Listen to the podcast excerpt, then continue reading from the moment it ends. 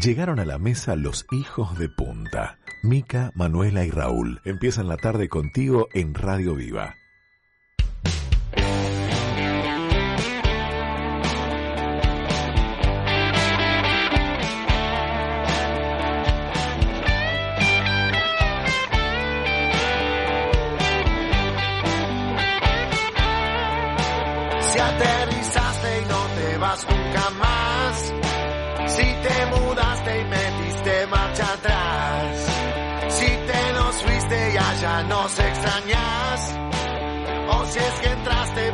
Puerta de atrás.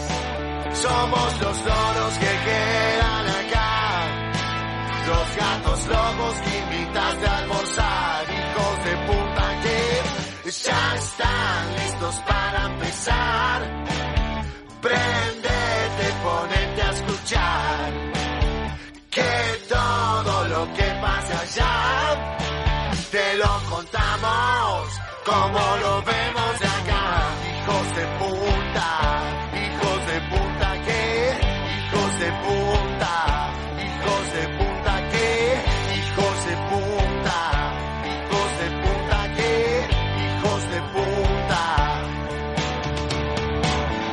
¿Qué tal amigas y amigos? Semanita corta en el estudio de Radio Viva. Arrancamos la tarde de Punta del Este. Mi nombre es Raúl Coe. Bienvenidos a bordo del noveno programa de Hijos de Punta. Somos los solos que quedan acá, los gatos locos que vas a escuchar, hijos de puta que ya están listos para empezar. Te vas a reír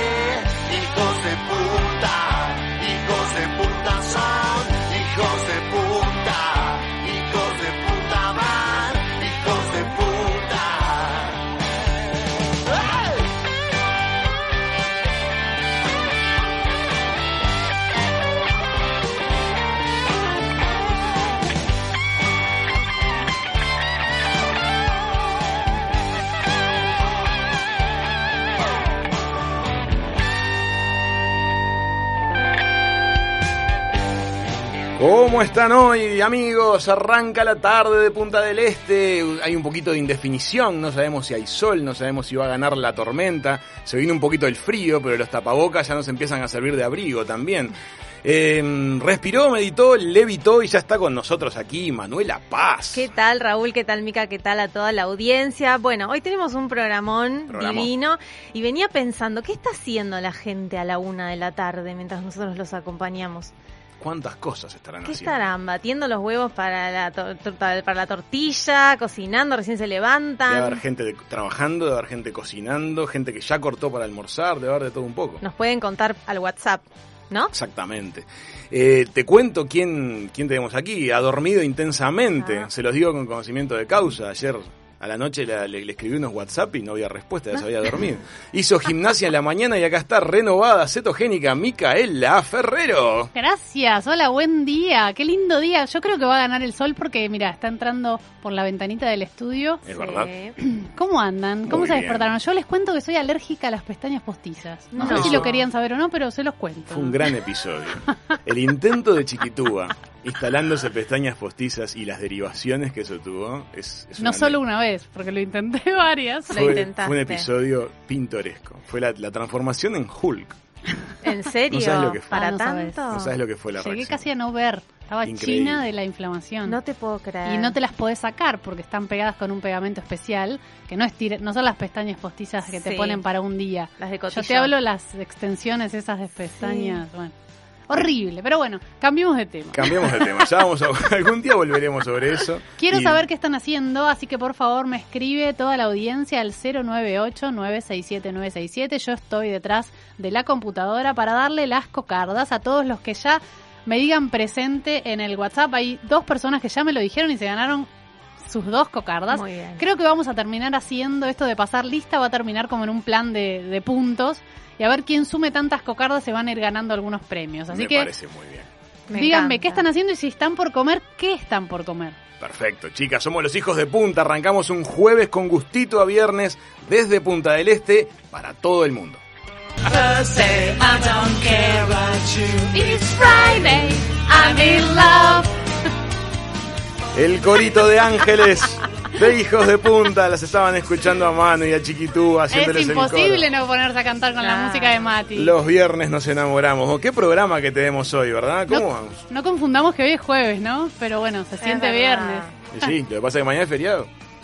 Es cierto, es el Día del Trabajador. Exactamente. Día Internacional de Trabajo. ¿Qué tenemos hoy, chicas? Bueno, por primera vez un ministro de la República en nuestro programa. Vamos a conversar con el ministro de Turismo, Germán Cardoso. ¿Qué honor, mirá? ¿Qué Ministro honor? de la República. Con En realidad sería nuestro segundo ministro, pero el primero de verdad. El primero oficial. Claro. Exacto. Tuvimos a la El ministra primero de del Mente país, la semana Con pasada. título oficial. También vamos a estar con Juliana López May, una de las cocineras más famosas de Argentina. Creo que ya a esta altura es bastante internacional, ¿no? Por lo menos en América. La conocen todo el mundo con unos libros espectaculares. Bueno, a ver qué nos puede, qué recetas nos tira para esta cuarentena. Está muy bien. Además, chicas, es el Día Internacional del Jazz. Qué lindo, Lindo. me encanta el Mirá qué jazz. género musical lindo, ¿verdad? Sí. a Matías nos funda un jazz. Mm, mm, mm. Es, es, un, es una música de beboteo el jazz. Sí, Sí, totalmente. Pero de beboteo intelectualoide. Claro, No. no, es un beboteo cualquiera. No es un beboteo reggaetonero. No. Es un caño cerebral. Como un baile del caño cerebral. Ah. Ah, me gustó. La cara que me puso Raúl. 30 de abril desde el 2011 por iniciativa de las Naciones Unidas se festeja el Día Internacional del Jazz. ¿Qué, Qué tal? lindo, Me encanta. En- se considera que el jazz es una de las músicas que más nos predispone a la paz, al diálogo y a la comprensión mutua. Es cierto. Me gusta, hay mucha mucha mm, mucha paz en el jazz, es verdad. ¿Qué les transmite a ustedes el jazz, por ejemplo?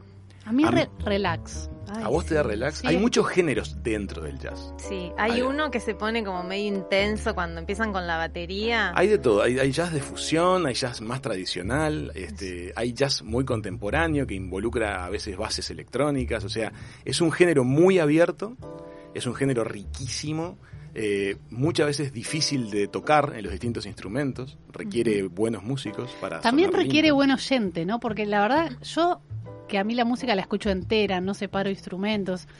Si se ponen a escuchar, a, a tocar jazz y alguien se equivoca, yo no me doy cuenta. O sea, No, pero en general el público de jazz lo detecta. Hay, hay como una estructura base que los que están haciendo la improvisación, por más loca que sea, eh, mentalmente están respetando. Y en determinado momento confluyen nuevamente y después se vuelven a abrir. Esa es la es magia. como del magia, sí, sí, totalmente. ¿Te acuerdas que fuimos una vez a, a escuchar en Buenos Aires? Sí, en Notorious, en el Notorious. Bebop Club, varias veces fuimos. Qué a- lindo. Es, es mágico. También estuvimos en el Birdland viendo a Tommy y Go y toda la banda. Sí. Es mágico cuando empiezan ese- esos momentos en los cuales pareciera que cada uno está haciendo su música. Claro. El ensamble de todos es lindo de escuchar, es gratificante. Y después de repente, de la nada, vuelven a encontrarse en lo que es la melodía y el ritmo madre de la, de la canción. Es, es una música muy mágica. Eh, Además es bastante selecto, ¿no? El público de jazz es como que sigue, ve, o sea, hay muchos festivales, Hay mucho. eh, hay mucha cosa interesante. Hay un circuito jazz. mundial de jazz maravilloso y además una de las, de las fechas del circuito de jazz eh, del mundo sucede en Uruguay en el verano, que es el Festival Internacional de Jazz de- del Tambo del Sosiego. Antes era el, el Jazz en la Patalla, que lo armó Francisco Llovino hace más de 25 años, si Sí, no recuerdo. es impresionante. Y es bellísimo ir en verano. Nosotros sol- solemos ir y es una experiencia preciosa eh, disfrutar de esas noches de verano. y Llévense jazz. abriguito. Qué lindo. Un Porque- vinito. El vinito te lo dan Te ahí, lo lo dan. podés comprar, podés comer. La verdad que está muy bien organizado, pero siempre refresca más de lo que vos te imaginaste que iba a refrescar. Sí, porque es sea, el campo. Siempre Claro. llévate más abrigo del que pensaste porque lo vas a usar. Algo muy Está- mágico es cuando de es- pronto está la banda tocando y son muchos de los mejores músicos del mundo que han visitado el, el Festival de Jazz de Punta del Este. Y como es en medio de un tambo, de pronto se escucha el mugido de una vaca. Aparece una mu. ¿Se escucha? Sí. Es muy sí, sí, gracioso. total. Este, también Montevideo ha sabido ser sede de grandes eventos de jazz, este, de lo que se llamaba el Montevideo Jazz Tour, y sigue habiendo periódicamente grandes movidas de, de jazz. Es una de las ciudades que está en el circuito mundial de, de jazz. eh, pero hay, como bien decías tú, es un público muy seguidor y Claro. de, de todas las edades, ¿verdad? Pero bueno, celebramos hoy entonces el, el Día Internacional del Jazz. Y también, chicas, algo muy importante que es que eh, mañana es el primero de mayo, es el Día Internacional del Sí. Trabajo. Así que vamos a estar, este, nos vamos a quedar en casa, directo, no vamos a hacer el programa. Pero bueno, eh, tenemos de todo hoy, por eso trajimos al ministro de Turismo también hoy, para que previo al fin de semana largo podamos charlar con él acerca de medidas que debamos tomar para hacer las cosas bien, ¿no? Ah, yo pensé que mañana era feriado porque era el cumpleaños de Mati Carreño, nuestro musicalizador y operador de Estrella. Es verdad.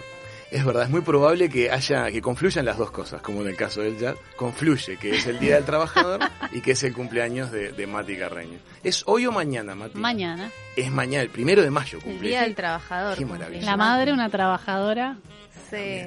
Mandamos también un abrazo para Walter Señal, mañana también cumpleaños Walter. tu primo, muy bien. Exactamente. Saluditos van a empezar a, ven- a venderse, creo, por cocarda. Ah, sí, es a cambio de cocarda. Sí. Vamos a poner un saludito al aire después de cinco cocardas, me parece. Ah, muy bien. Hoy es jueves. Vieron que en Instagram hay mucha gente que publica los jueves una, una fotografía. ¿Para, ¿Para qué lo practiqué? Yo practiqué cómo se pronuncia. Ah, muy bien. Y, y pone una sigla que adjunta a esa fotografía antigua que es TBT. ¿Qué significa? ¿Qué significa? Throwback Thursday. Impresionante. Muy bien. Impresionante, es la BBC. ¿Viste? Es la BBC. Qué bien Bueno. que hablo inglés, impresionante. Entonces en los jueves es tradicional publicar fotografías TBT, Throwback Thursday, volvemos para Ah. atrás los jueves. Y entonces contamos en, en redes sociales algo que de alguna manera nos trae una, una evocación linda. Yo creo que acá la mesa hoy en redes sociales va a estar publicando algunas fotografías de sus pasados, no sé, Ah, si se animan. Hay que tener cuidado. Yo, yo voy a confesar algo. A mí no me da vergüenza que publiquen algo mío del pasado o una foto en la que salí mal, en la que salí con un ojo abierto y uno cerrado, medio Aguantás el archivo. Sí, pero porque no me da vergüenza. ¿Será porque no tengo vergüenza? Claro, es pero eso. Siempre Manu me pregunta, ¿querés que publique? Vos publicá tranquila, que no tengo problema. Claro. Yo pregunto por las dudas, ¿viste? Porque hay gente, por suerte a vos, Mica, no te molesta. No, para Pero nada. viste que hay gente que sí, que es como que... Sí, que se pone loca. Se pone loca, sí. Pero bueno, esto es muy millennial en realidad, ¿no? Yo veía TBT por todos lados, no entendía nada lo que quería decir. Me lo explicó Mati Carreño, que creo que sos un par de años más joven que yo, Mati, no lo sé. Yo como siempre digo soy 3.7, que soy motor 3.7. Ajá. 37 en realidad. Mirá. Pero bueno, no, no entendía nada del TBT. Bueno, la cuestión es que además del TBT, que hoy invitamos a que toda la audiencia nos mande sus fotografías de- del pasado, también existe en el vocabulario millennial, como yo, los FBF, Flashback Friday, que es para mañana. También Claro. podemos hacer los ¿Y qué se viernes. hace ahí? También fotos ¿Se de recuerdo. Flashback, Flashback. Friday, FBF. ¿La tenías esa? No, no la no, conocía. ¿viste? Conocía el TBT, Arre. Pero... Arre. Arre. Arre. Sí, sí. El arre tampoco. ATR, Eso tampoco a todo ritmo. ATR, Sí, esa sí, sí. otra que no entendía. Bueno, y este, entonces son cosas, ¿saben cómo se llama este tipo de, de, digamos, de, de hash, ahí va, de movidas que se dan en, en, en las redes y que de alguna manera después permean a todo lo demás? Le llaman digicostumbres. Mira, Digicostumbres. Mira, es cuando un nombre. elemento empieza a repetirse ¿Qué así. digicostumbre tenemos acá nosotros? Yo ahora tengo la digicostumbre de adjuntar el, el hashtag a las cosas, que antes no lo hacía. Lo aprendí hace muy poquito. Tenés la costumbre porque lo hiciste cuántas veces. Ya llevo 14, creo. Ya llevo 14 hashtagueos. yo soy como muy de la escuela, de la vieja escuela. ¿En qué me sentido? cuestan esas cosas, que me cuesta adaptarme como a los hashtags, a los TBT, a los ATR. No los puedo usar, es como están fuera de mí. O sea, no te sale nat- naturalmente. No. Si, si lo haces es como que tenés que ¿Ustedes forzarlo. saben por qué existen los hashtags? ¿Para qué? Porque a Raúl le costó entender para qué son y para qué sirven los hashtags. Contanos, Son etiquetas. Claro, pero ¿para qué? ¿Para qué necesitas ponerle una etiqueta a una publicación Porque de...? si buscas, eh, buscas una cosa, te aparece todo lo que tiene hashtag y, que- Claro, es porque lo mismo. cuando alguien quiere buscar algo en Instagram o en Facebook, por ejemplo, que no tienen un buscador como un Google, ponen el hashtag y todo lo que aparezca con ese hashtag se va a reflejar en el resultado de búsqueda. Para eso sirven los Claro, hashtags. Actúa como un índice. Exacto. Entonces, cuando uno hace una publicación, tiene que pensar. esa publicación, ¿cómo la encontrarían? Claro. ¿Cómo alguien querría encontrarla? Lo Y ahí usa los Lo hashtags. mismo que usarías para encontrar en Google.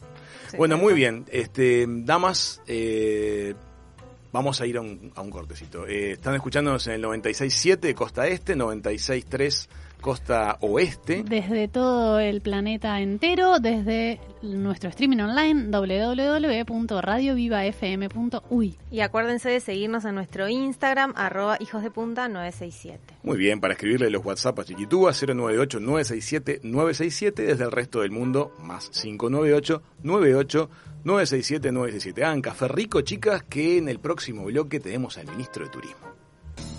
Muy bien amigos, estamos de vuelta en el estudio de Radio Viva haciendo Hijos de Punta. Vamos directamente a contarles. Desde siempre ha estado vinculado al turismo, edil departamental por Maldonado, luego diputado, integró la Comisión de Turismo y Deportes de Diputados, ha presidido la Cámara y desde el primero de marzo es nuestro ministro de Turismo. ¿Qué canción le han puesto para que empiece a bailar? Bienvenido por primera vez a Hijos de Punta al ministro de Turismo, Germán Cardoso. ¿Qué tal, Germán? Muchísimas gracias por la invitación y la oportunidad de estar en contacto con sus oyentes a través del programa. Eh, un gusto para mí estar inaugurando contigo. Muchas gracias, Germán, es verdad. Eh, bueno, acabas de salir de la reunión que se está teniendo semanalmente junto a todo un grupo de, de ministros y también de las cámaras para planificar lo- los protocolos de reactivación del turismo. ¿Cómo estuvo la reunión de hoy? Muy productiva, eh, convocamos a mm, instancias del ministro de Salud Pública que se lo solicitamos, nos envió su delegado en la mañana de hoy. Instalamos un equipo de trabajo junto a la Cámara Uruguaya de Turismo, a Cambadu, que nuclea fundamentalmente a los restaurantes, bares, casas gastronómicas, la Cámara Uruguaya de Turismo con la eh, agremiación que responde a la hotelería. También estuvo presente la Cámara Empresarial Maldonado Punta del Este Bien, y varios actores más.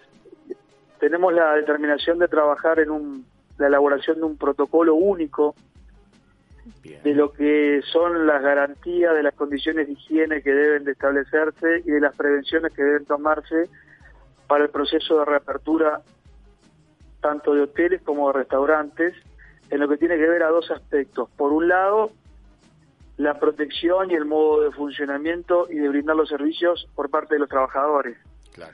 proteger a los trabajadores de estas áreas este, en el ejercicio de sus actividades. Y por otro lado, en otro rol, generar las condiciones que garanticen el mantenimiento de la higiene, el cuidado de los lugares, que eviten el contagio y la propagación del virus para los consumidores, para los usuarios, fundamentalmente recuperando su confianza. Perfecto. Creemos que es indispensable la elaboración de este protocolo, que lo hemos dejado instrumentado en la mañana de hoy, que se va a trabajar en el transcurso del fin de semana para el próximo día martes abordar los diferentes borradores, iniciativas y opiniones y llegar a un documento único, el cual va a ser llevado a la Presidencia de la República, homologado por la Oficina de Planeamiento y Presupuesto, y a partir de ese momento instrumentado al Congreso Nacional de Intendentes para que sea los 19 gobiernos departamentales los que controlen y fiscalicen la aplicación de este protocolo único en todos los hoteles y todos los restaurantes de todo el territorio nacional. Qué bien. Perfecto. Ministro, desde afuera Uruguay hace tiempo que es visto como una democracia fuerte, país con bellezas naturales, con cultura y, y de vanguardia en varios temas sociales. ¿Te parece que es el momento de poder agregar algunas variables a esa lista de, de bondades que se mencionan afuera? Estoy pensando en la amabilidad, la solidaridad, la seriedad, la cobertura de servicio médico público, pensando en un futuro de captación de residentes extranjeros, por ejemplo.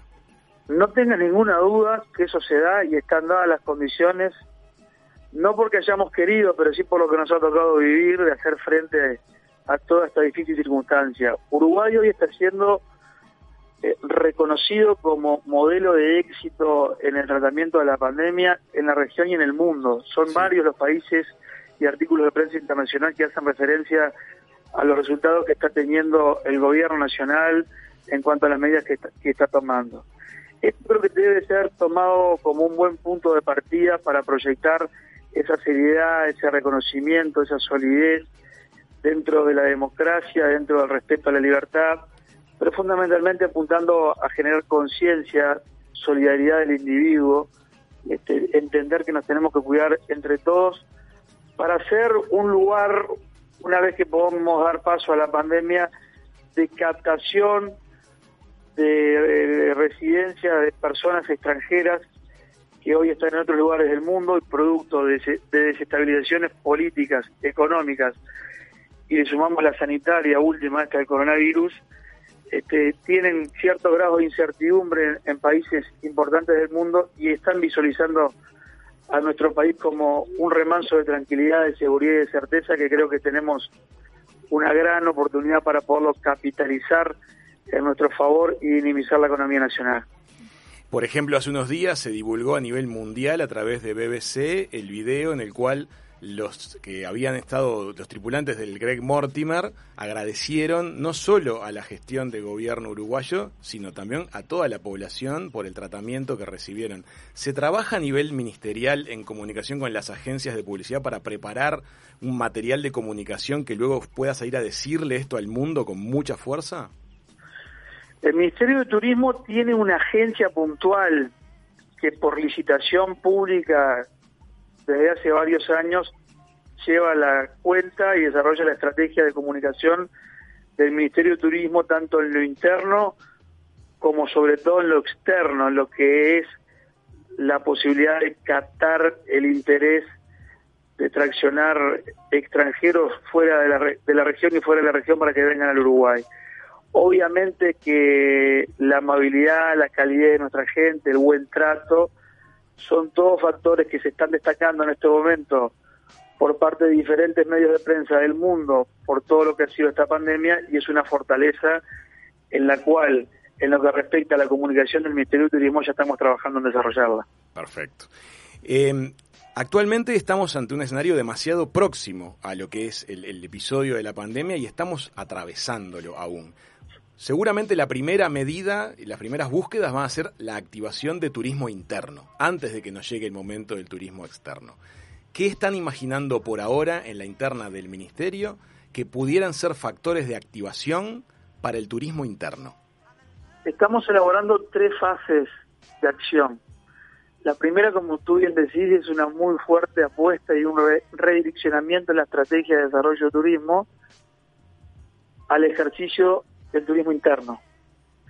Eh, ¿Por qué? Porque, bueno, es la primera decisión que podemos tomar que dependemos de nosotros mismos. En una circunstancia como la que tenemos hoy, con fronteras cerradas, aeropuerto y puerto sin actividad, Claro.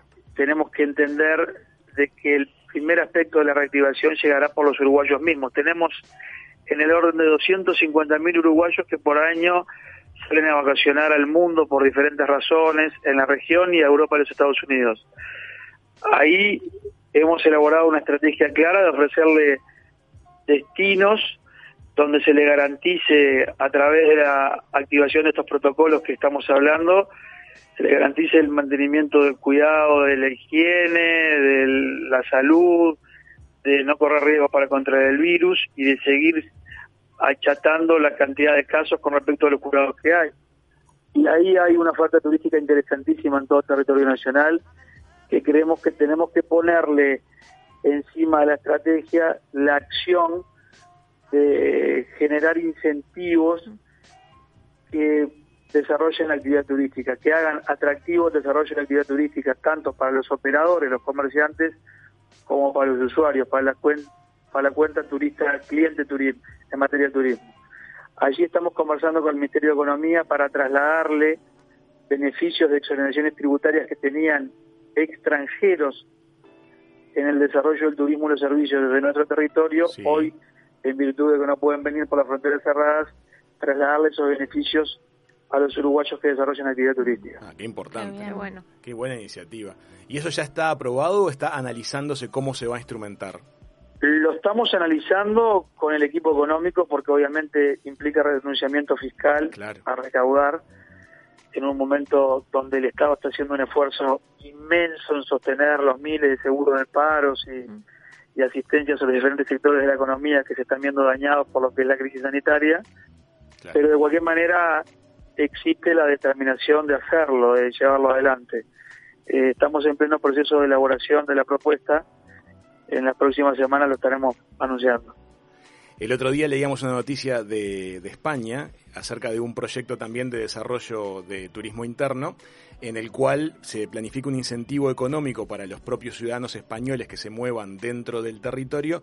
Implica una renuncia fiscal desde el punto de vista de lo que es ese, ese, ese aporte, pero se estimula el consumo de la gente. Entonces el gobierno tiene la expectativa de que el dinero le va a entrar por otra caja de alguna manera. Exacto. Es, multiplicado. la estrategia adecuada y tenemos que debemos tomar en cuenta que da paso a la reactivación de un sector como el turístico que tiene un enorme peso e importancia en la economía nacional y fundamentalmente en la generación de puestos de trabajo para nuestra gente. Totalmente. Germán Cardoso, muchas gracias por estar con nosotros hoy en Hijos de Punta. Para nosotros es una alegría especial porque te cuento que has sido el primer ministro de Estado que nos acompaña en este nuevo programa que estamos haciendo desde Punta del Este. Así que muchas gracias por tu tiempo. Muchísimas gracias a ustedes por la oportunidad de participar. Un gusto. Gracias. Hasta luego. Amigas, amigos, nuestro ministro de Turismo, Germán Cardoso, en la tarde de Radio Viva. La onda que tiene Duffy en, en Mercy, qué tema más divino, ¿no? Qué temón. Acá me mundo- dice que la gente sabe que nosotros estamos cantando y bailando, que quisieran tener una cámara en vivo en streaming del estu- de este estudio. Eso lo vamos a terminar ¿Qué haciendo. tenemos Yo les dije hacer. que no porque estamos todos en pijama, nadie lo sabe. Ah, sí, es verdad, venimos medio informales porque estamos en modo COVID, pero a mí me encanta tener la posibilidad que haya una cámara. No sé si no me pondría sí, medio nervioso, pero es divertido. Los primeros días, después yo que estoy acostumbrada a las cámaras les cuento. Claro. Que los primeros días te pones un poco nerviosa, pero después Es- vos, que, vos que pasaste por tantos realities. sí. De hecho tuve un streaming en vivo el año pasado en Paper Es Fest. Sí, con, entero. con el fotógrafo del Conrad. Con Mati Saya, Mati claro. Saya. Mati, un beso grande si nos estás escuchando. Bueno, muy bien, amigos. Eh, qué lindo que fue tener al ministro al aire, ¿verdad? Qué divino. Tuviste muchas felicitaciones Sí. por WhatsApp ¿Ah, sobre sí? tu entrevista. La verdad que yo también te felicito porque salió muy, pero muy Eh, bien. muchas gracias. Yo creo que tendríamos que irnos por la puerta nosotras dos Sí. y dejarlo a Raúl solo. A mí ese, el, el perfil de la entrevista con gente como el, del ámbito político me, me gusta. Está decidido que las entrevistas en serio las vas a hacer vos solo. No, pero también es un placer charlar con, con Germán porque tiene una voz muy agradable. Es muy sereno cuando explica los conceptos. Y lo más importante es que lo que nos estuvo contando nos motiva. Sí, tengo no. otro, tengo otro adjetivo, si querés. Por WhatsApp me dicen que es uno de los ministros más sexys. Ah. Ah, mirá mira vos. Es jovencito, Bueno, sale sí. bien en las fotos. Eh, me gustó mucho lo que nos estuvo contando porque me parecen que son puntos de partida positivísimos. Sí, Fíjate que cual. estuvimos charlando un poquito acerca de explotar esta inesperada circunstancia de la, de la pandemia como una manera de contarle al mundo características positivas del Uruguay, además de las que ya el mundo suele escuchar de nosotros. Que como decimos siempre, el mundo lo ve y ustedes no lo ven. Exactamente. Así Hay- que hay empiecen a creérsela porque la verdad que tiene mucho potencial Uruguay y creo que mm, pasa, no sé, a todos los que somos de afuera es impresionante lo que genera Uruguay. Y ustedes es como que les cuesta un poquito ver... Sí, hay como una cosa de humildad que, que de alguna manera a veces frena, pero la campaña publicitaria que lleva Uruguay a- de, de sí mismo en el extranjero hace Uruguay ya- natural. Hace ya mucho tiempo que Sí. es buena. Visualmente es muy buena, tiene un cine muy logrado, la, la fotografía de los avisos está muy lograda y los mensajes son simpáticos, está muy bien llevada. Sí, ahora podríamos agregarle algunas cosas más. Claro, no solo el natural, ¿no? Sino Aparecen más ingredientes. Más ingredientes, para contar. totalmente. Está buenísimo.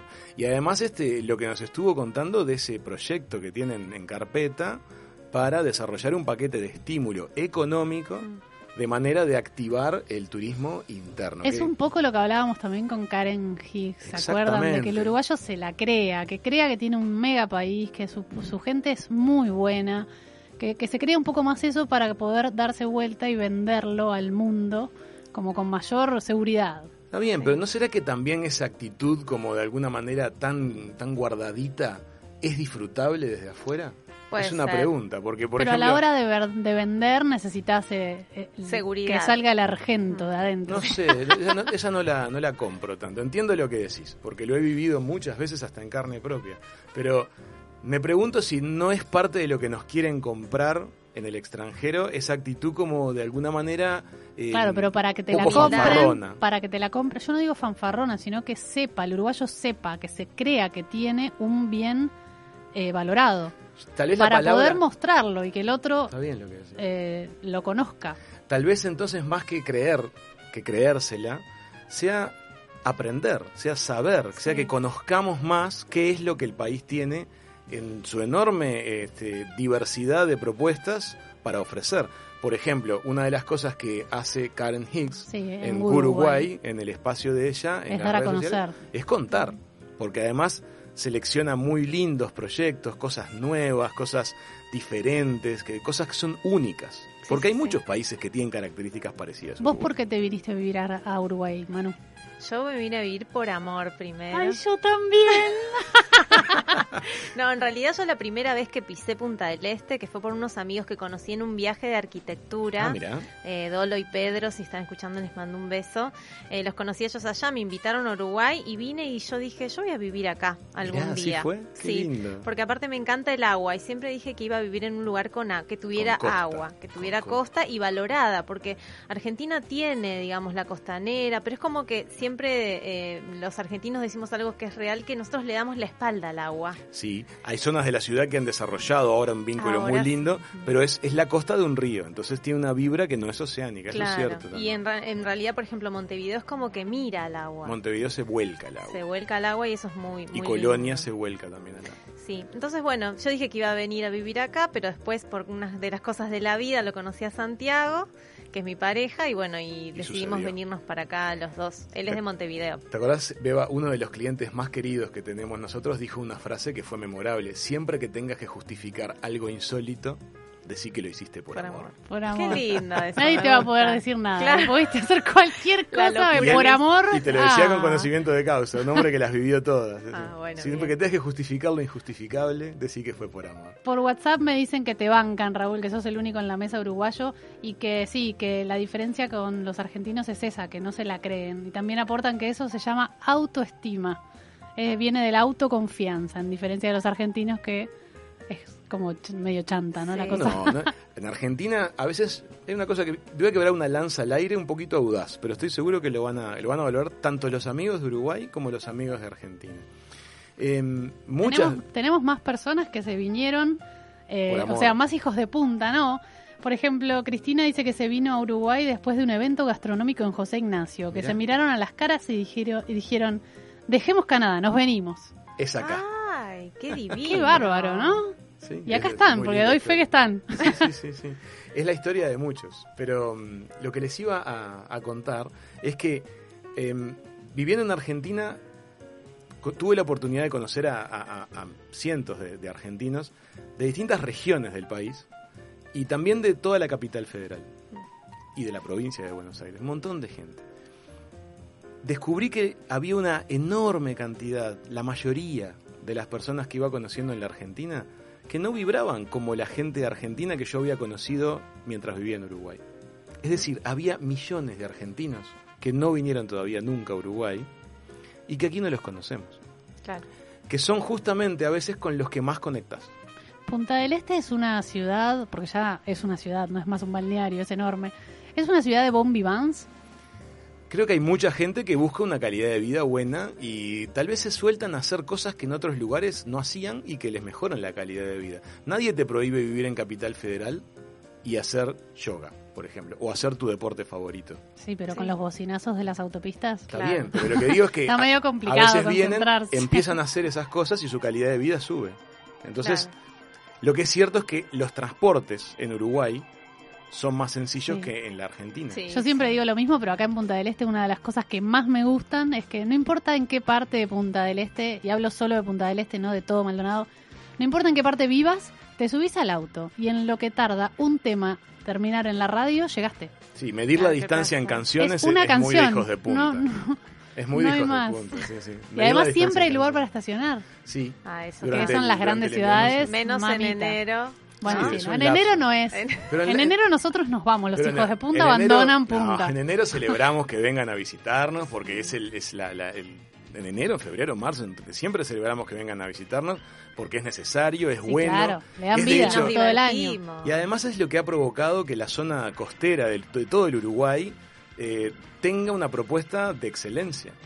Porque lo que nos empuja para adelante es que venga un, un- un turismo exigente, Claro. que nos pida más, que nos pida más calidad, que nos pida mejores servicios, mejores sabores, mejores presentaciones, mejores locales.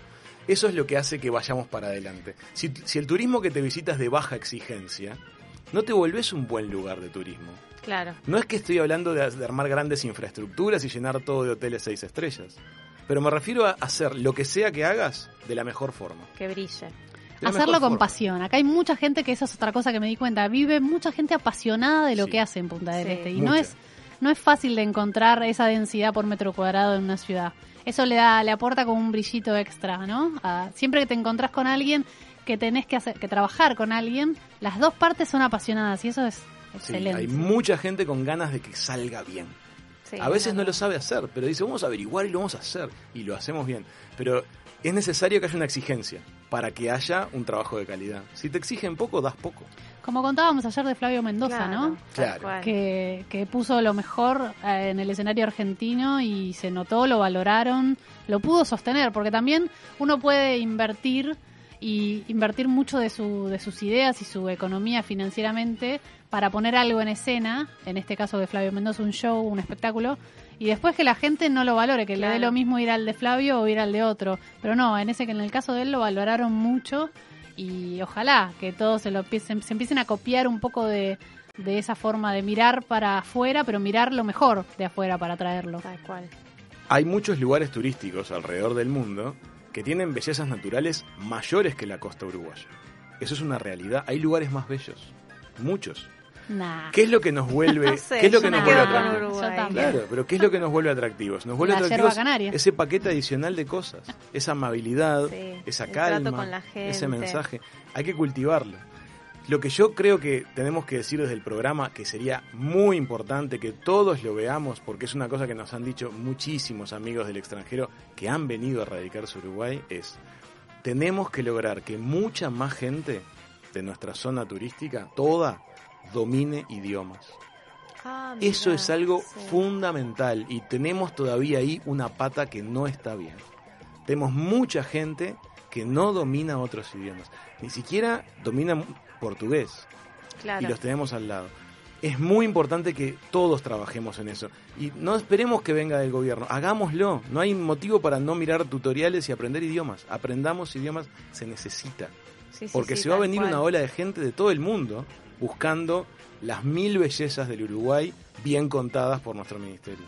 Me parece una idea espectacular. Pero el idioma es un tema muy importante. Bueno, yo que hablo perfecto inglés y sobre todo lo hablo Sí, excelente, súper sí, fluido, les puedo enseñar si quieren. Por ejemplo, los de tutoriales, online. los tutoriales de inglés de Beba, yo creo que tendrían un éxito viral en, en el mundo de las redes. Mira, ¿qué querés que te diga? A ver, escribime una canción. No, no, o sea, es, es un, es un capítulo Vamos a dejarlo aparte. acá. Escuchen, chicos, una cosa que. Porque aparte, miren qué programa sigue. Tuvimos al ministro de Turismo. No, impresionante. Y ahora tenemos a Juliana López May en el próximo bloque. Exactamente. Juliana López May, una de las cocineras más ¿Cuál será- reconocidas de América del Sur. ¿Cuál será la receta de su éxito? Muy buen, Clay. ¿Cuál será? ¿Cuál Una será buena la receta? pregunta. ¿Qué ingredientes ¿Qué son los que han ingredientes con- tendrán su- construido el éxito de, de Juliana López May que va a estar con nosotros en un ratito? Em, la empanada cortada a cuchillo, la empanada de carne cortada, sobrevalorada. está Sí, sobrevalorada. 100%. O sea, yo- ¿estamos de acuerdo? Estamos todos de Aguante, acuerdo. aguante la carne picada. Carne o sea, picada es, sí. es muy parecida. Es mucho más versátil, más, más amable en la boca. Sí, No Como sé. dicen los. Hay votantes a favor y en contra, seguro que se van a dividir las Vos decís aguas que en sale encuesta de Podría Instagram. llegar a Ah, salir. Yo siento que hay una sobrevaloración a tal punto que si la carne hoy de una empanada no está cortada a cuchillo, pareciera que como que es anacrónica. Es como Pero- que se parece como si fuese más glamuroso. Es un marketing, una- claro. Es mí- como las Pero papas no. escrachadas. ¿Qué A ver, pobre puré de papa. Pobre papa. Puré de papa y papa escrachada es lo mismo, Papa chicos. rústica, papa escrachada. Ah, Siempre pero- pasa que le tiene que haber ido mal a la papa. Pobre Sí. papa es, es un tubérculo que sufre, está como destinado a sufrir. Pero yo decía, vuelvo a lo de la carne cortada a cuchillo.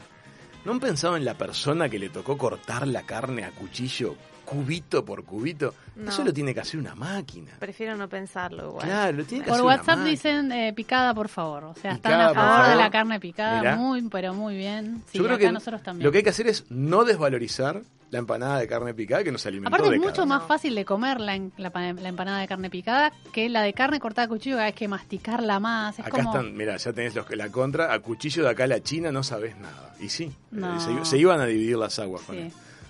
Tengo otro polémico, A otro ver. polémico. Eh, ¿Los food trucks Sí. son moda o es un formato gastronómico que hay que establecer que es así y va a estar para siempre? Yo creo que se va a quedar ahora con esto de, de la pandemia, incluso va a ser hasta mejor, ¿o no? ¿O no? Es o una no si pregunta. se junta una... Pero sí, porque haces la cola, imagínate el food truck, haces la cola con los dos metros de distancia y después te dan la comida y te vas a comerlo tranquilamente a Tiene un otro punto, lado. tiene un o sea, punto, no tenés ahí. a toda la gente amontonada. Tiene un punto, no provoca aglomeración, eso es un punto Eso. a favor. También por WhatsApp nos También puede ser un vector de contagio fuerte, pues se mueve.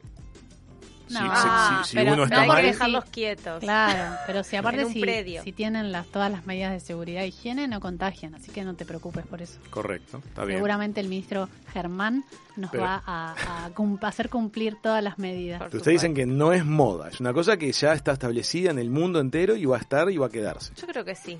Y bueno, es probable entonces que, que- que haya que convivir la presencia de food trucks y de, Y de y de restaurantes. restaurantes. Pero, En Estados Unidos, claro, ante la crisis económica del 2008 fue cuando fue la gran explosión de los food trucks, como dice Mati Carreña. Así se dieron las cosas. Y Era una aparte- manera de abrir una propuesta gastronómica con costos de inversión inicial más bajos. claro, aparte son propuestas diferentes ir a comer un restaurante que comer un food truck. Sí. O sea, no van a competir, pienso yo. Yo creo que son públicos diferentes. Claro. ¿Vos qué opinas? Bueno, pero ahora que los restaurantes hasta que vuelvan a abrir con este protocolo son públicos diferentes, pero se pueden mezclar, ¿no?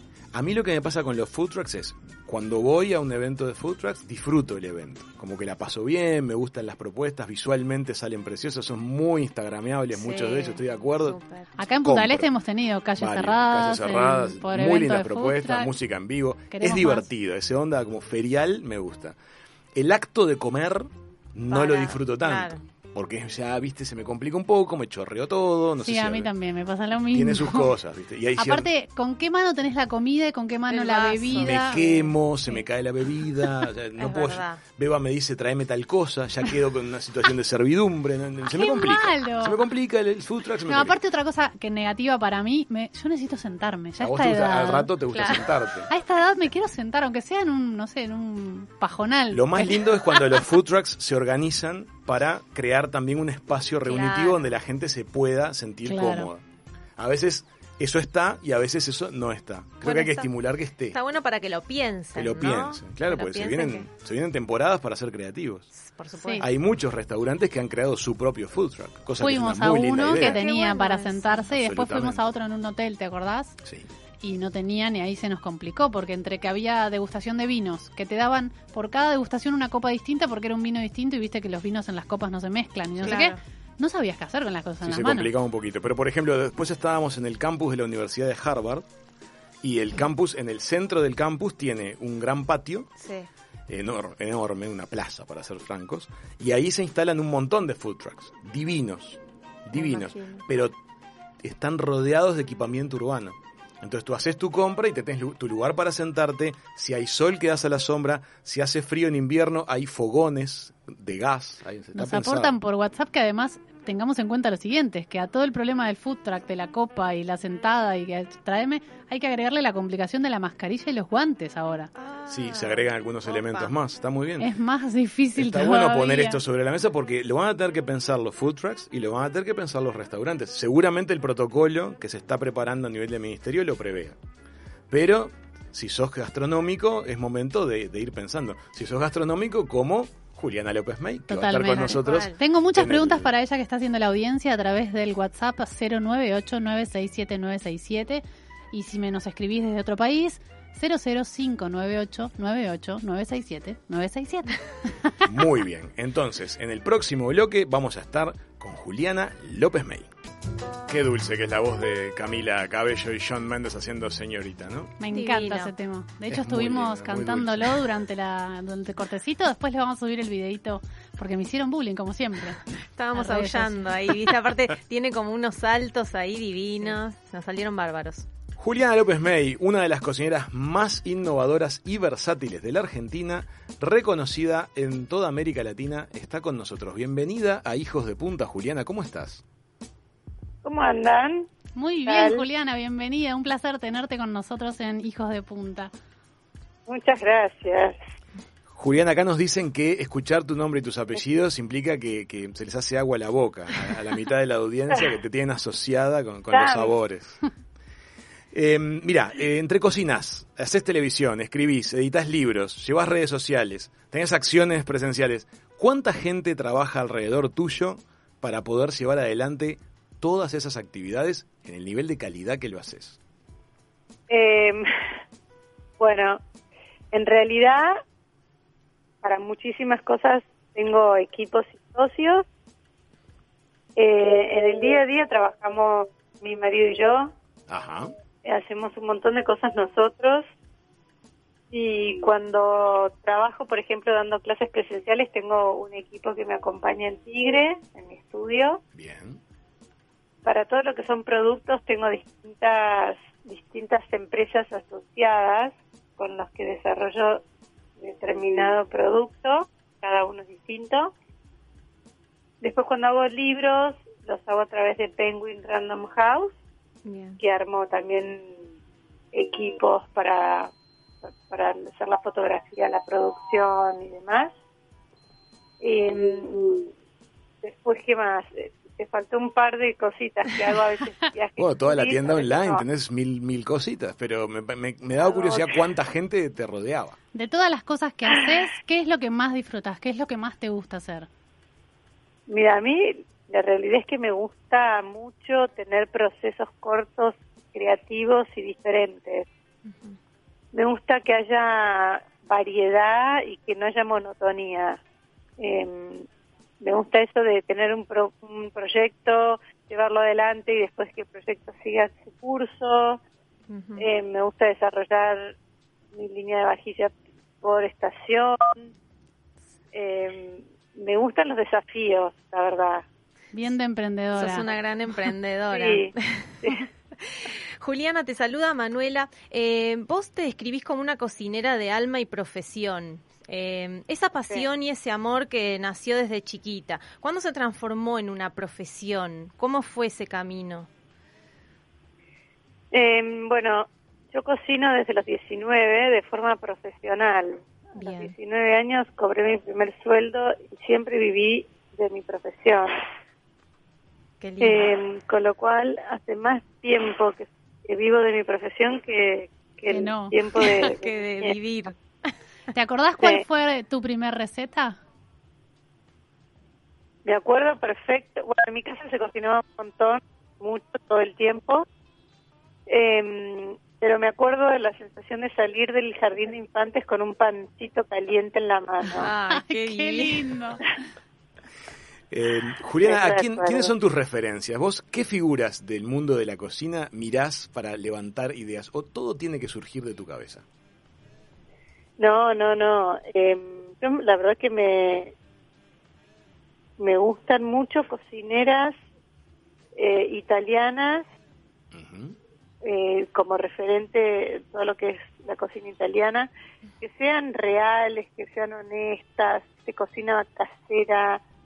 eh, eso en cuanto a lo que miro de afuera. Miro mucho personas que cocinan como yo, no- tanto de la parte gastronómica gourmet de un restaurante, sino algo mucho más humano, casero, que use bien los productos, que hable de estacionalidad, que hable de- del rescate de las recetas heredadas. Me gustan las historias a través de la cocina. Y bueno, y mm, al- a lo largo de mi carrera fui eh, eh, guiándome primero por cocineros, cuando trabajaba en restaurantes, después distintos, distin- distintos tipos de cocineras.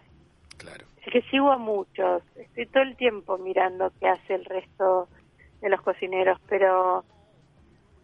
Juliana, y cuando, que perdón, cuando vas a comer, vas a un lugar lindo a, a disfrutar tú una comida, ¿podés realmente ponerte en el lugar de, del comensal y disfrutarlo plenamente? ¿O se te vuelve inevitable por deformación profesional 100%. mirar, mirar la presentación, mirar los ¿Lo mirás como si fuera una, una no, cirujana? no.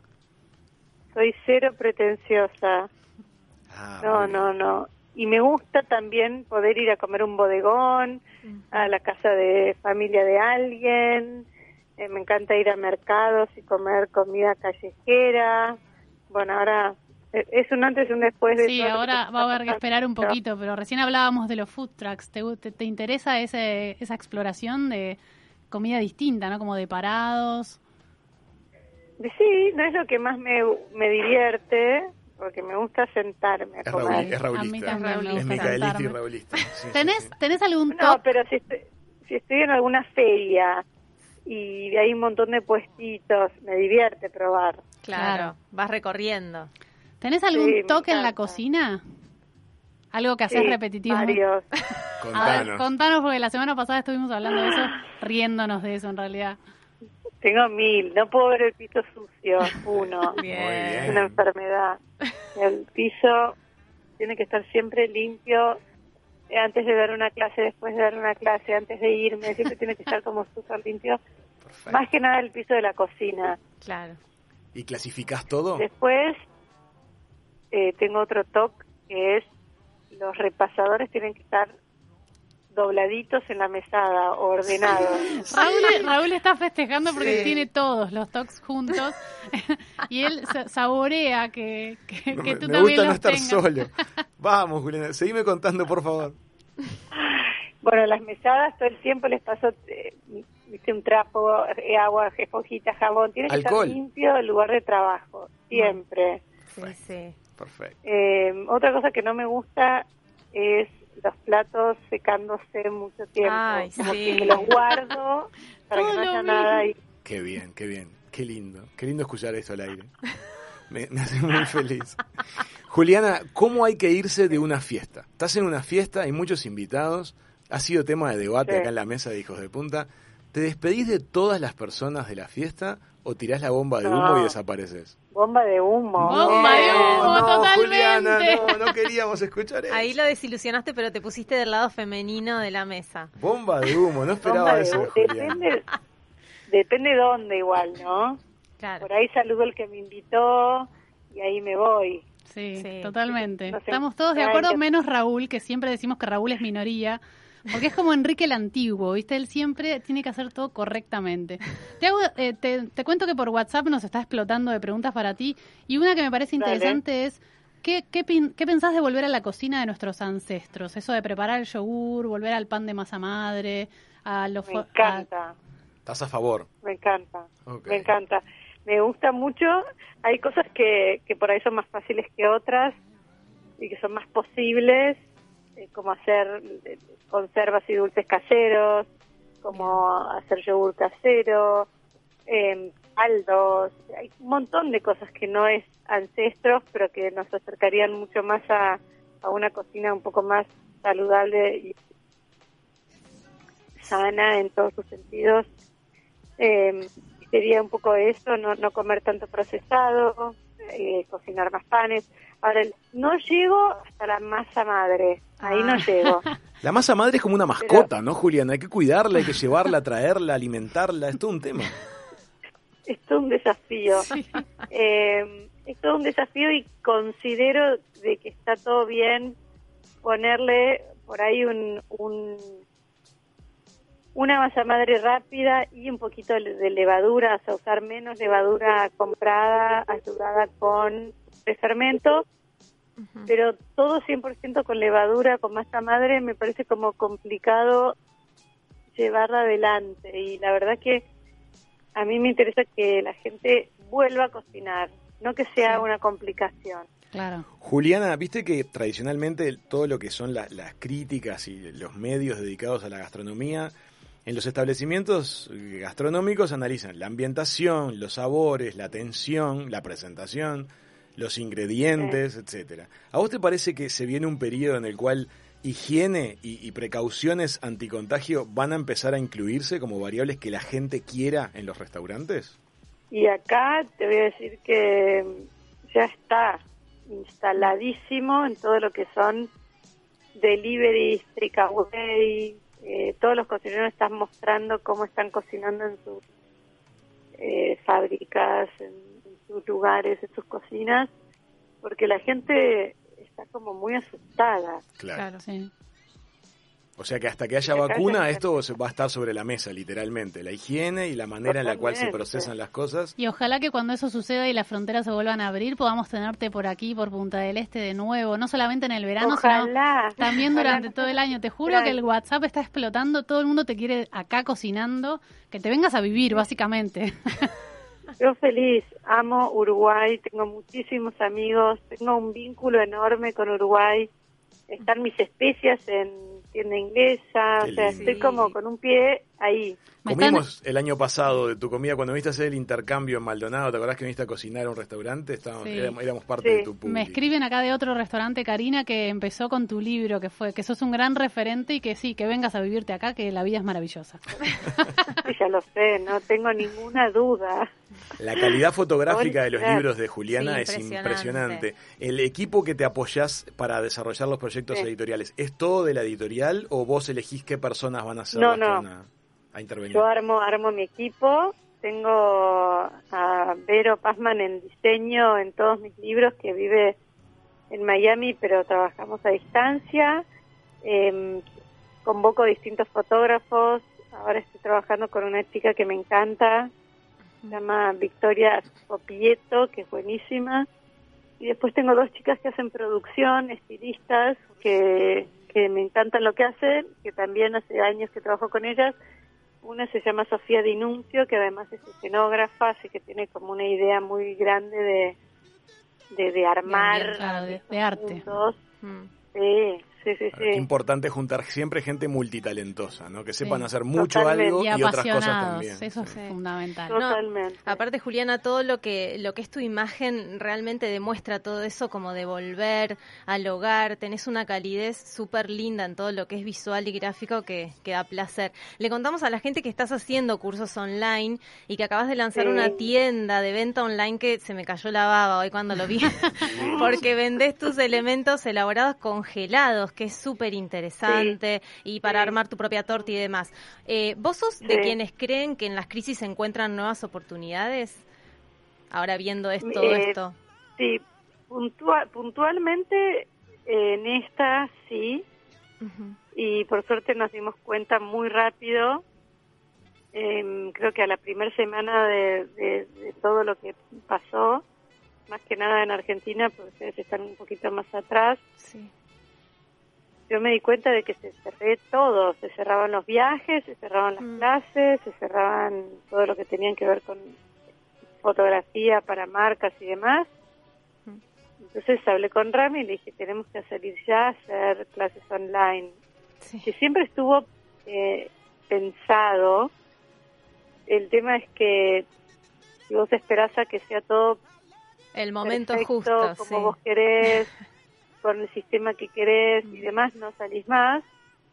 Y esto nos obligó a que sea de la mejor manera rápidamente. Claro. Sí. Viste que de alguna manera la crisis lo que, más allá de las oportunidades eh, o no, nos acelera procesos. Yo creo que de repente esas clases iban a llegar, pero llegaron antes, debido a la... 100%. Eso pasó en muchos frentes. Hemos estado charlando con gente de ámbitos muy diversos aquí en el programa y lo que notamos es la aceleración en las decisiones. Es como que la crisis Sí. nos ha hecho ir en cámara rápida y en muchos aspectos ha sido para bien. Sí, sí, sí, sí, coincido. ¿Y la tienda online para- la tenías armada y la potenciaste o la desarrollaron ahora también? No, la tienda online también teníamos hecho todo un, un estudio de mercado, habíamos diseñado todas las tortas congeladas el año pasado, pero nunca salieron bien, nunca salí a contarlas, las descontinué y ahora llegó el momento. Entonces, a las tortas congeladas, Bien. que son con recetas de mis abuelos, A las tortas me remito. es un... Sí, Te tengo que felicitar también, Juliana, por tu emprendimiento de gastronomía del papel. Yo vengo del mundo del papel, soy escrapera, no sé, no creo que signifique, que sepas lo que significa, pero básicamente es como guardar recuerdos en, con, pa- con recortes de papel. Y... Ay, qué lindo. y no, no solamente te digo que creaste unos bellísimos mantelitos para decorar la mesa, sino que también luego del almuerzo o de la cena se pueden usar perfectamente para guardar el recuerdo de esa comida que, que Sí. acabamos de tener, Ah, ¿no? bueno. porque son bellísimos. Lindo. Sí, a mí me gusta eso, me gusta crear, me gusta estar en movimiento, me gusta desarrollar nuevas ideas. Pero Es la parte más linda. con, con la línea de la cocina que traza todo, ¿no? Que Te voy a decir algo, Juliana, que estoy seguro que te va a gustar escuchar. Debe ser delicioso comer a cotidiano lo que preparás vos. Pero también es un placer escucharte, porque sos como muy dulce, muy cálida y lo que transmitís a través de imágenes también lo, lo transmitís cuando hablas. Así que muchas gracias por haber estado con nosotros hoy en Hijos de Punta. un placer, un placer a ustedes. Le mando un beso a todo Uruguay Gracias. y ojalá cruce pronto el charco. Que Acá así sea, Te Juliana. esperamos con los brazos abiertos. Un beso grande. Dale, Gracias. un beso grande. Amigos, Juliana López May en Hijos de Punta. En unos minutitos estamos de vuelta. Vamos.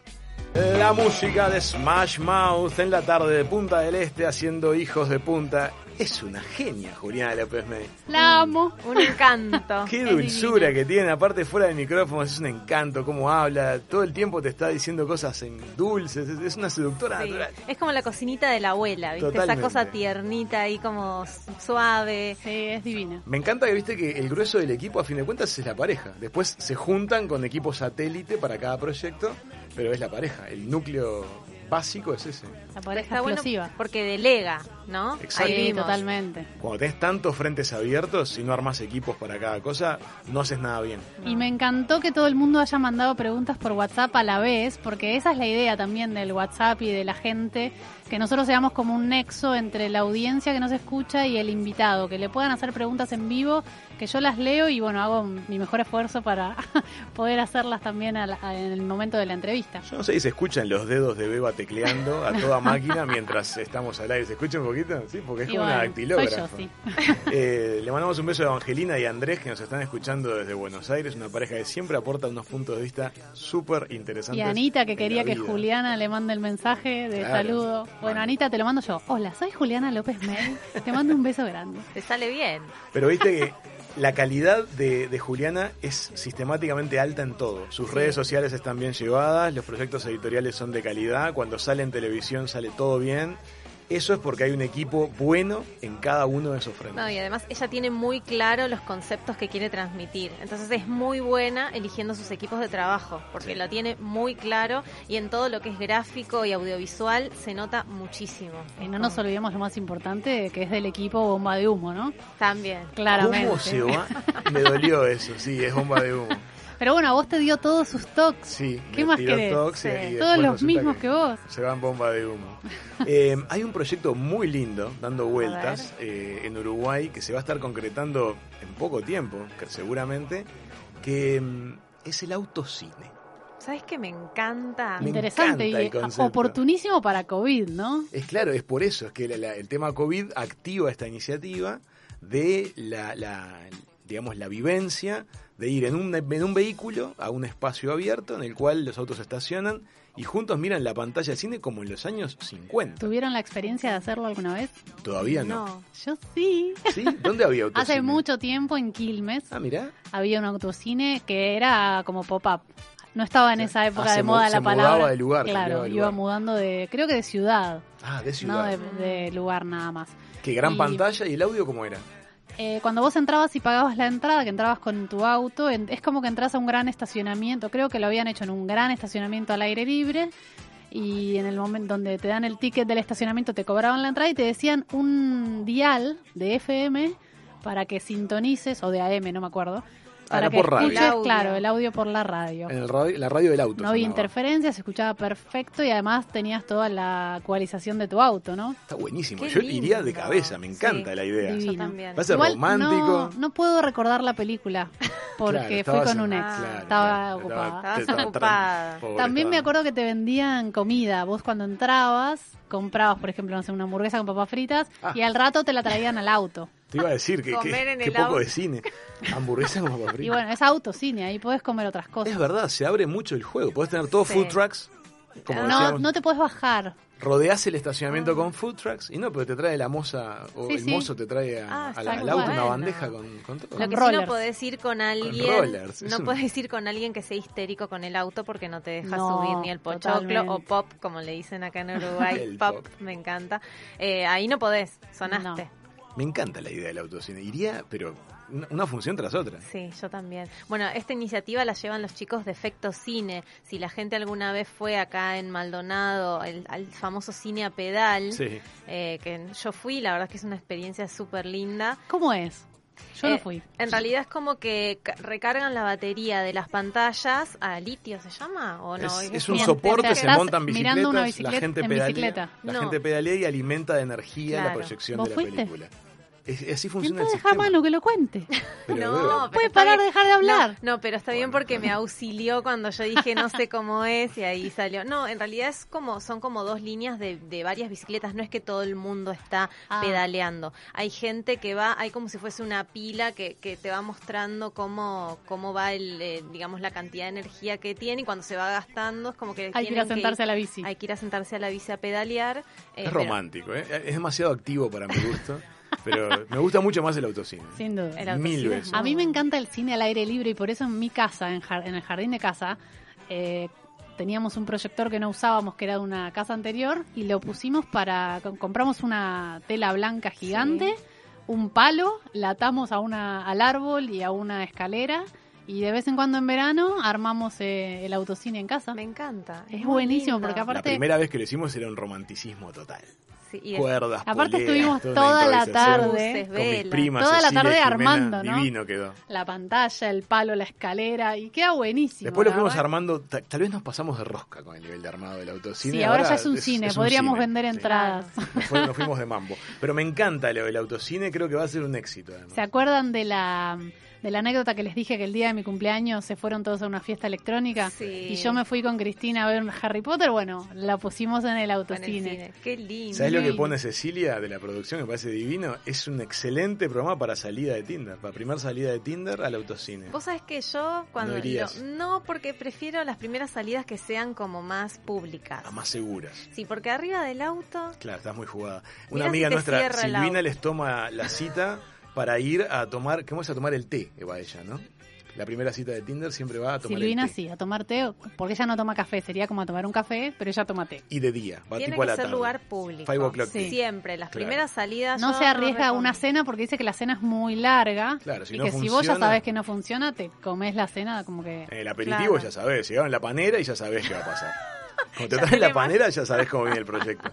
Pero claro, ella lo que hace es pedirse un... Se encuentra a tomar un té y bueno, si no funcionó, es un tecito y decís, Claro, mira, justo chao. me llamaron. Me dicen por. WhatsApp que cuentes sobre el servicio que daba Rodo- Rodelú, la pizzería. Es verdad, en Montevideo hace muchos años, en la zona de Parque Rodó, era muy distinto de cómo es ahora, las generaciones actuales no tienen ni idea de cómo era eso. Había varias, varias cosas que no están más. Una era la pizzería Rodelú que ofrecía el servicio de, de- de gastronómico con un primitivo drive-in. Te tomaban la comanda, se preparaba y te la traían al, al auto. Este, También había un lugar llamado Forte di Macale, que era divino. Como de decía subsuelo. Mati Carreño, que ahora en realidad el éxito de después de la pandemia va a ser el Automac, ¿no? Sí, hay, hay un espacio ahí para todo lo que y son los drive-in. ¿no? hablando de los food trucks, que en vez de la gente haga cola parada, puede hacer la cola con el auto y se transformaría en un truck to car, ¿no? Seguramente, en un truck to car, mira, vos salí me pusiste el nombre y todo. Truck to car. O sea que la gente va en el auto, le hace el pedido a una persona que a la vez Claro se que comunica no, con hay, el food hay truck. como un truck, hay un camión Sí. que es el que vende comida que tiene la ventanilla al el auto estaciona al lado. Después lo proyectamos, requiere, requiere todo un análisis, todo eso, pero, pero la idea está buena. Me gusta que se disparen cosas creativas porque es tiempo de creatividad. No, y además eh, hay, ah, hubo unos acercamientos. ¿Ustedes en el verano alguno fue al, al festival de cine que hubo en José Ignacio? Sí, al HIF, ¿cómo no? Sí. Claro, hubo un festival muy lindo al aire Con tu libre. reposera. Ibas con tu reposera, está bien que estábamos todos bastante aglomerados, ahí no estaba el coronavirus, nada, pero había lugares también para, para pedir comida, para pedir bebida, o sea, hay como también una... Está bueno porque es como un acercamiento a la naturaleza también un poco, ¿no? Me dicen por WhatsApp que te pregunte sobre el tren fantasma, si alguna vez hiciste algo in- indebido en el tren fantasma. Sí fui al tren fantasma, no hice nada indebido, excepto asustarme tremendamente, pero no sé de qué me asustaba, si del tren o de la calidad constructiva. Era muy precario el tren fantasma para la época en la cual yo lo visité, que ya estaba en sus, estaba en sus últimos momentos antes de cerrar y ya estaba con mucho deterioro. Y el, el susto te llegaba por todos lados. O sea, Claro. te, te daba miedo el, el vehículo en que Era un estaba, sí, combo aristas filosas. sí. Tengo un seguidor que nos dice que patentemos que el nombre es muy bueno, Track Food Car. Track to food, dijiste vos. Yo dije No, track Track to Car. Track to Casi un choque lo que, lo que describiste. vos. Bueno, muy bien. Lo patentaremos. Lo patentaremos. Pero me- lo que les decía que me parece que está pasando, y me parece que los entrevistados también hoy lo dispararon un poquito, es que eh, se acercan tiempos para inventar cosas nuevas. Sí. Veníamos con un, con un tren, ahora cambiamos de vía, pero no descarrilamos. No, y a veces vol- y medio que Cambiamos de volvemos para atrás, ¿no? Porque mira cómo se ahora va, ahí va a haber un revival del Totalmente. del Volvemos a cocinar en casa, el Claro. autocine, El turismo en familia. el automac, el Track to Car. Pero vos fíjate, por ejemplo, ¿cuántas veces viste una película un autocine y dijiste, yo me, me gustaría? Sí. Y yo- no había dónde. Bueno, es el momento. es el momento. O se viene Vos el decís que, ya sé, amor, A ver. ponemos la pantalla en el garage de casa La y empezamos a abrir, por- abrimos el portón y cobramos entrada. El terreno de atrás. Lo, lo- lo- lo hacemos todo un... Habría que desmalezar, es un problemón ese, pero Sí, puede lo- ser. Los árboles serían un obstáculo. A la playa, En como la el festival de cine. Bueno, capaz que, aparecen más habilitaciones para hacer cosas en las playas, porque las playas nos brindan mucho espacio este, y hay seguridad de COVID, o sea, es un punto Sí. interesante. Pero. ¿cómo entras con el auto a la playa? Más no, no complicado. sería en auto, lo que digo No, es de sería as- como el- distintas cosas de playa. Yo creo que Tienda Inglesa podría generar un, un autocine en el garage acá. Tenemos un estacionamiento gigante. Lo Acá en tenemos Punta cerca. Shopping, es verdad, el estacionamiento de Punta Shopping es muy amplio. Tiene mucha columna también, porque la- el lumbrado Ah. está montado en columnas. Eso Bueno, es te sirve tema. para apoyar la espalda. Un padre de familia nos dice por WhatsApp, no abusen, que no vuelvan las vacaciones en familia. Está bien. Están Claro, porque vienen, desesperados vienen de los pandemia. padres, sí, claro, sí, es, totalmente. razonable, es razonable. Escuchen, mañana, chicas, eh, Primero de 1 de mayo. mayo, Día del Trabajador en el mundo entero. Em, El día que más se come asado en el año. Exactamente, es un Qué dato muy bueno. El día de más consumo de asado en el Uruguay. Y va a ser igual. Yo creo que COVID no va a poder con, con el ¿Mañana vas a prender fuego? Por supuesto. Excelente. Por supuesto. asado. Ni el COVID puede con el asado. El COVID, nada, nada podrá con el asado. Bueno, a todo esto, mañana no vamos a hacer el programa porque es el Nos día- van a extrañar, Nos van a pero extrañar. nos van a tener en YouTube y en los Spotify. podcasts de Spotify. Hay algo que quería aclarar porque mucha gente nos preguntó sobre lo que vos contaste de la playlist La del playlist de programa. Hijos de Punta, sí, para de escuchar la de- música del que no la encuentran en Spotify. Cuando ponen hijos de punta en el buscador de Spotify, tienen que bajar un poquito y poner ver todas las playlists. Porque primero van a salir los podcasts, pero después si ponen ver todas las playlists, les va a salir la O sea, playlist. bajan hasta donde dice playlists. Ahí entran y aparecen. ver todas las playlists. Y ahí entran. Ahí entran y está la playlist de Hijos de Punta. Está Para que las disfruten, para que no, no nos extrañen viernes, sábado y domingo. Y bueno, el lunes volvemos con todo. Está bueno para poner esa, esa playlist mientras haces el asado. Por Claro, ejemplo. Es una, una totalmente. playlist que va muy para arriba. Muy lindo. También tenemos todos los programas que vamos haciendo, se van subiendo, recuerden, a la plataforma YouTube y a, y a Spotify, por si se lo perdieron, por si lo quieren recomendar a un amigo, porque estamos haciendo Hijos de Boca Punta hace el- dos semanas ya, con mucho, Todo mucho suma cariño. para el boca, boca en boca. Es verdad, es verdad. Cada vez, cada, cada vez más gente. Y el sábado tenemos a Mati Carreño también. El sábado a la noche, Mati Carreño va a estar haciendo de este club Con un- con un 967, añito más. Con un añito más, con- aportando más madurez a nivel como DJ. Y va a estar haciendo Club 967 eh, a través de, de Radio Viva y de redes sociales para que se genere esa cosa tan linda de todo el mundo opinando y, y charlando como si estuviéramos en un boliche. Bueno, chicas, nos vamos hablando de Mati. Mati, eh, un beso grande. Gracias por esta onda que le pusiste a la música de hoy. Mañana estás con, con Club 967. Mica. ¿Qué? Gracias, Ceci, seré, gracias. Siempre me largan el Pero, mica, te toca a vos. y Y sí. pero avísenme. Sí, gracias a Ceci por seguir trayéndonos invitados de este nivel a la mesa para escuchar el programa que todos quisiéramos escuchar. Y súmense al Instagram. Es arroba hijos de punta 967, que los fines de semana subimos memes. Y este es un fin de semana largo, así Es que va a estar recargado. Este fin de semana viene con memes extra. Sí. Ah, muy bien. Bueno, eh, cerramos semanita corta, la segunda semana. Le deseamos muy buen día al trabajo. No le aflojen a las precauciones. Eh, de contagio durante el fin de semana largo. No. Y un beso grande a Charo de Minas, que es nuestra primera oyente que la amamos. Ahí está. No se nos este, no se nos enfermen, así la semana que viene. A la una están de nuevo escuchando el, el disparate semanal que hacemos acá desde Punta del Este. Este, les deseamos todo lo mejor. Hasta el lunes que viene, chicos. Hasta el lunes que viene, damas. Que pasen muy bien, hijos de punta. Chau, Adiós. chau.